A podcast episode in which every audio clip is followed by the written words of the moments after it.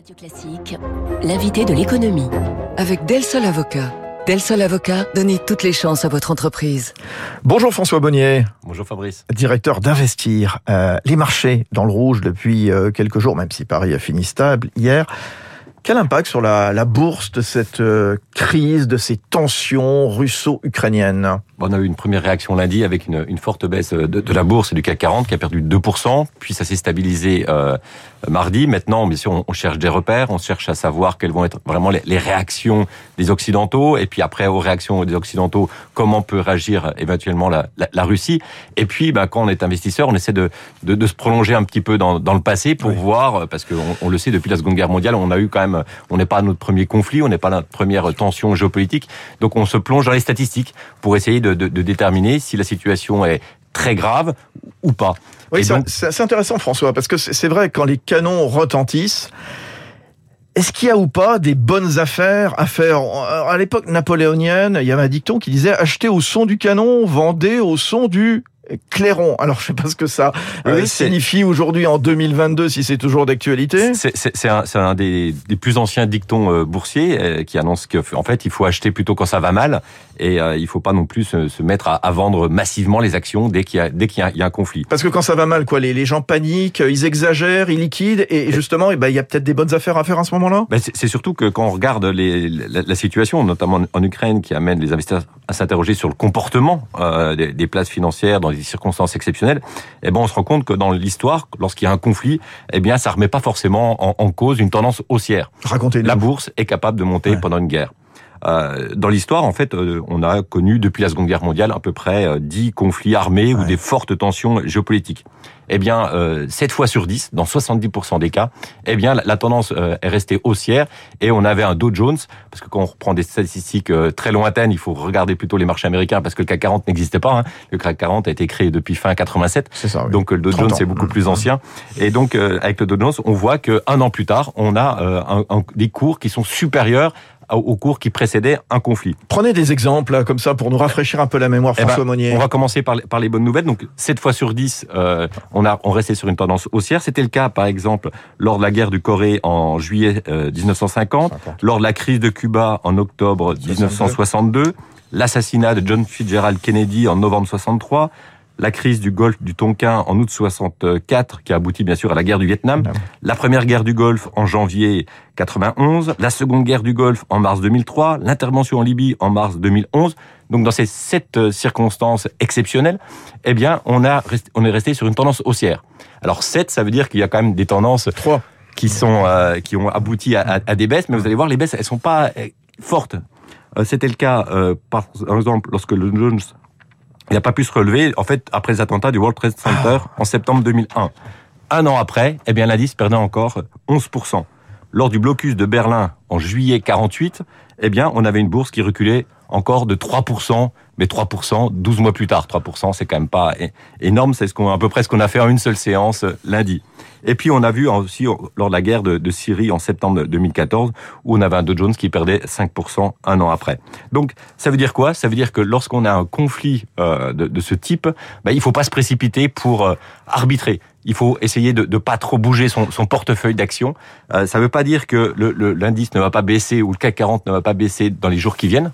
C'est possible, mais sur le long terme, on peut gagner. Donc, ceux qui ne sont pas investis, ben, ils peuvent attendre parce que euh, il va y avoir des tensions, des réactions peut-être des Russes. Peut-être que les Russes vont vouloir euh, s'étendre et gagner encore un peu plus de terrain que le, les deux euh, les deux régions dans le Donbass. Donc, il faut il faut pas se précipiter pour acheter, mais il faut pas non plus se précipiter pour, pour vendre, vendre, parce que ceux qui sont là pour le long terme, eh bien, généralement, ça ne remet pas en cause une tendance haussière. Ouais, on voit souvent les, les investisseurs qui se précipitent, qui profitent de la volatilité pour réaliser un peu des achats opportunistes. Oui, il y a toujours des traders voilà, un peu fous euh... à, la baisse. Mais alors, c'est intéressant ce que vous nous avez raconté, euh, François Monnier, justement sur ce, allez, sur ce rappel historique, hein, finalement, où on voit, ben, dans une grande majorité des cas, finalement, les places financières qui repartent à l'autre. Je vais être un peu cynique, ça veut dire quoi, euh, quelque part, que les investisseurs préféreront toujours une une guerre certaine, une situation confuse où finalement les positions se regardent, etc. On ne sait pas très bien ce qui se passe, comme un petit peu là. Finalement, on ne sait pas encore si la Russie va rentrer effectivement dans l'Ukraine, jusqu'où, etc. Quoi. Non, mais c'est vrai, votre remarque est juste. Les investisseurs, ils n'aiment pas la certitude. Mmh. Donc, euh, pour pouvoir euh, planifier des investissements de long terme, il faut essayer de comprendre un peu les règles du mmh, jeu. Mmh, Et là, aujourd'hui, les règles du jeu, elles sont pas tout à fait claires avec euh, avec Poutine, qui dit qu'il veut négocier, mais qui qui intervient. Donc, il faut essayer d'attendre que la, la fumée retombe un petit peu pour pouvoir bâtir concrètement un plan d'investissement. Là, on est vraiment dans l'incertitude. Et la bourse, les investissements, c'est pas du, c'est pas un casino. Donc, on investit quand on comprend un petit peu et qu'on a un petit peu de visibilité. Donc, c'est pour ça qu'aujourd'hui, il faut essayer de, de moins bouger le, son, son, portefeuille, essayer d'éviter de faire trop d'arbitrage, même si c'est tentant, hein, parce que il y en a qui se disent bah tiens on a perdu 2% tout de suite, il faut y aller, et puis d'autres au contraire euh, qui sont un peu allergiques euh, au risque et qui se disent oh là là non ça, ça baisse, euh, je vends tout. Ça me fait peur. François Monnier, vous êtes le patron d'Investir. On a parlé des, des marchés actions. Euh, un mot quand même sur les matières premières. Hein. Tout à l'heure, on était avec le patron d'Euronext qui euh, racontait justement les fluctuations sur euh, le marché des céréales, bien sûr, mhm. dans cette région qui produit énormément de, de blé, l'Ukraine et la Russie. Je pourrais vous parler aussi du, du pétrole. Là aussi, comment le, ces cours évoluent-ils? Je pense au pétrole notamment. Vous avez cité la guerre du Golfe, par exemple. Là, nécessairement, bah, ça, il y a des fluctuations importantes. Bah, le, le, pétrole, bien sûr, il y a, il y a, une, il y a une flambée des, des, cours du pétrole qui, qui avait commencé mm. avant, avant la guerre, euh, enfin, du moins avant les tensions en, en, Ukraine, hein, puisqu'on a un des grands acteurs du, du, du pétrole, un grand producteur qui est, qui est l'Iran, qui ne peut pas commercialiser. Donc, euh, on... dans un contexte de forte reprise euh, économique aussi. Attention, il n'y a pas que la géopolitique. Il y a, il y a hein. plusieurs choses. Mm. Il y a un contexte géopolitique. Vous avez euh, une forte demande avec liée à la reprise économique. En France, on a eu une croissance de 7%. Ça faisait des lustres qu'on n'avait pas eu une, une telle croissance, 5,9% de croissance mondiale. Vous avez des grands acteurs pétroliers qui réajustent justement leur offre et qui essaient de réduire les investissements dans le pétrole pour aller vers des énergies renouvelables. L'exemple de Total Energy. Et puis vous avez la spéculation. Euh, le pétrole, c'est un marché extrêmement spéculatif euh, qui plaît beaucoup aux traders, puisque euh, bah, c'est un marché un peu émotionnel, et donc on amplifie les mouvements. Donc quand il y a des hausses, bah, les hausses elles sont tout le temps exagérées, et quand il y a des baisses, les baisses elles sont toujours, on pousse toujours le curseur vers le bas.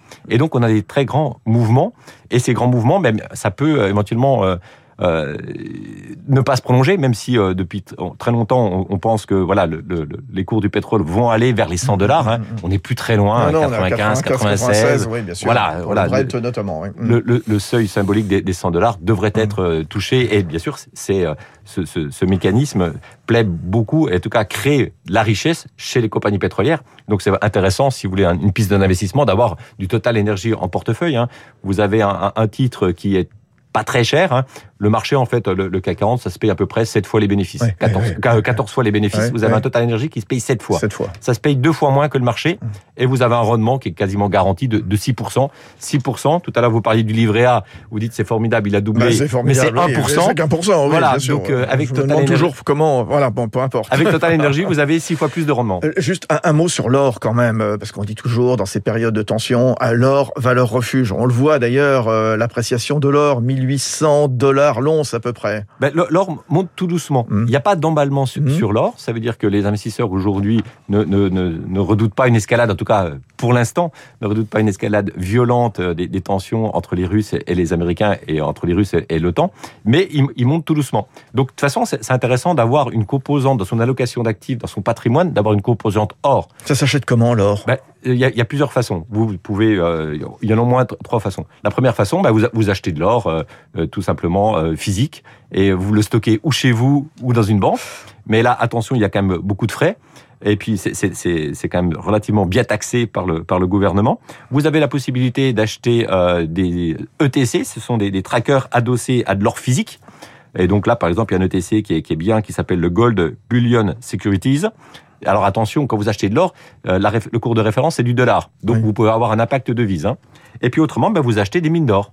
Euh, des mines d'or, euh, notamment canadiennes, qui sont les moins risquées, Barrick Gold, Agnico Eagle Mines, où vous achetez un, un, un, un, produit, qui, un ETF qui duplique le comportement des mines d'or, comme le iShares Gold Producers ETF de chez BlackRock Asset Management, une mine d'or, eh bien, ça amplifie le mouvement de l'or. Donc, si vous êtes plutôt offensif, prenez une mine d'or. Autrement, prenez simplement de l'or. Voilà les bons conseils de François Monnier, le directeur d'Investir, qui vient chaque semaine désormais sur Radio Classique dans la matinale économique. Merci François, 7h23.